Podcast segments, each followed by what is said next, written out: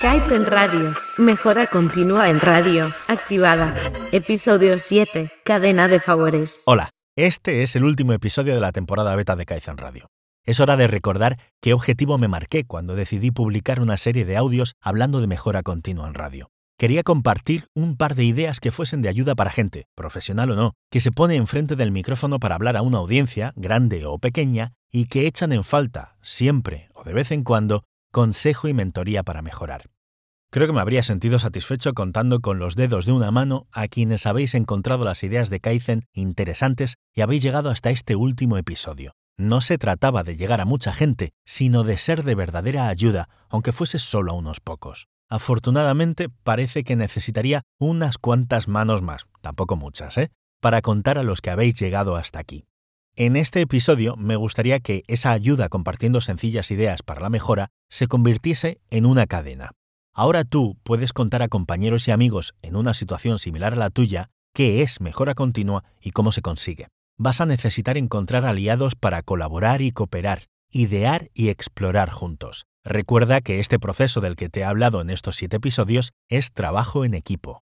Y quiero darte más argumentos para convencerte primero a ti y que tú luego puedas convencer a otros de la utilidad del proceso de mejora continua más allá incluso de vuestro desarrollo en antena, en vuestra vida profesional, también fuera de vuestra carrera en radio.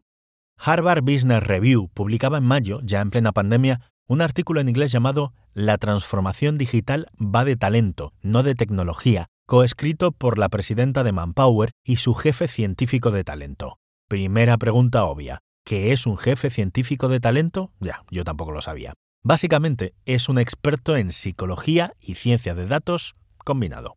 En este artículo, sus autores nos avisan de que debemos prepararnos para un mundo profesional cada vez más incierto, más deslocalizado, más digital, más dirigido por datos. Debemos dotarnos de capacidades y habilidades que nos permitan adaptarnos al cambio casi de forma constante, y nos explican cómo hacerlo.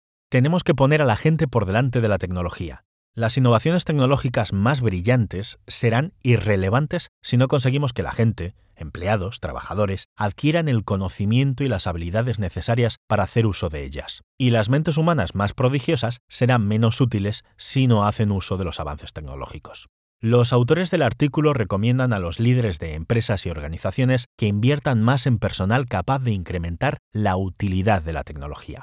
Las aptitudes personales, comúnmente llamadas habilidades blandas, son más importantes, dicen, que los conocimientos académicos curriculares, las habilidades duras. No sabemos qué habilidades duras serán relevantes en el futuro. Sin embargo, la creciente transformación digital requerirá de las blandas, adaptabilidad, flexibilidad, curiosidad. La capacidad de adaptarse al cambio debe ser inspirada desde el liderazgo. Debe ser compartida, cultivada, promovida convertida en cultura de empresa de arriba a abajo. Pero lo más relevante para nosotros en este artículo son los dos siguientes puntos. Una estrategia de datos limitada a la recolección no aporta nada. Los datos solo tienen valor si se convierten en conocimiento.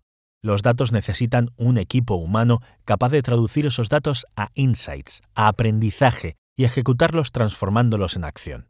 Y por último, la única forma de adaptarse al cambio constante es fallando rápido, es decir, experimentando y averiguando de la forma más rápida posible lo que no funciona. Aprender de los errores es crucial, pero si no podemos permitirnos fallar rápido, debemos optar por una estrategia que nos asegure el éxito a largo plazo de forma lenta y progresiva. Gran parte de estas ideas han estado presentes en Kaizen Radio. Hemos hablado de la importancia de superar el miedo al cambio, Hemos introducido la idea de exploración como método para asegurarnos de que el destino al que nos dirigimos es el correcto. Hemos buscado que esa exploración esté lo más extendida en nuestros equipos y organizaciones a través de ejercicios en grupos multidisciplinares. Hemos aplicado el método de experimentación para darle estructura a nuestros ciclos cortos de aprendizaje o iteraciones. Hemos visto el impacto que puede tener en nuestro trabajo el conocimiento extraído de los datos de comportamiento del oyente. En definitiva, ahora estás más preparado o más preparada para mejorar de forma continua, o lo que es lo mismo, para adaptarte a los cambios. Y ahora puedes dar un empujoncito a los que te rodean para que ellos también den el paso. Pero esta beta de Kaizen Radio tenía un objetivo más, el mismo que tiene cualquier cosa que está en beta. Una beta no deja de ser una iteración temprana. Probablemente no sea la primera, pero desde luego una en una fase muy inicial de desarrollo. ¿Qué busca esta beta de Kaizen Radio? A estas alturas, espero que tú sepas la respuesta.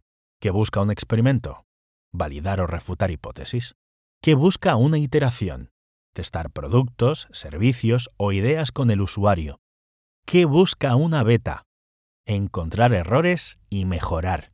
Pues sí, eso es lo que busco con esta temporada beta de Kaizen Radio. Testar si estas ideas despiertan suficiente interés, si tienen demanda, si tienen un público. El lenguaje que he utilizado, los títulos que he dado a los episodios, los temas que he seleccionado, el ritmo al que te los he contado, todo eso se basa en hipótesis, en suposiciones que busco confirmar o descartar. Como he dicho en varias ocasiones, estos primeros episodios han sido muy sencillos, sin ningún tipo de sofisticación. Eran solo una primera versión. No era momento de perfeccionar, sino de descubrir si este puñado de ideas tenían cabida. Tenía que encontrar errores, desajustes y sobras. Este ha sido mi primer ciclo de aprendizaje. Tenía que ser lo más corto y rápido posible. Es muy sencillo. Kaizen Radio es Kaizen. Pretendía empezar con los recursos que tengo y mejorar poco a poco a que también sabes qué te voy a pedir ahora. Exacto. Tú eres el usuario. Tú eres mi centro. He analizado todo lo que he podido cómo has escuchado mis audios, aunque confieso que ha sido poco. Como los campesinos japoneses de posguerra, he tenido recursos limitados. Ahora necesito tu feedback. ¿Me ayudas a mejorar? En la entrada de este episodio en kaizenradio.com encontrarás todas las formas posibles de ponerte en contacto conmigo. Muchas gracias y hasta el próximo episodio. Bueno, eso será si tú, si vosotros queréis que haya un próximo episodio. Hasta luego.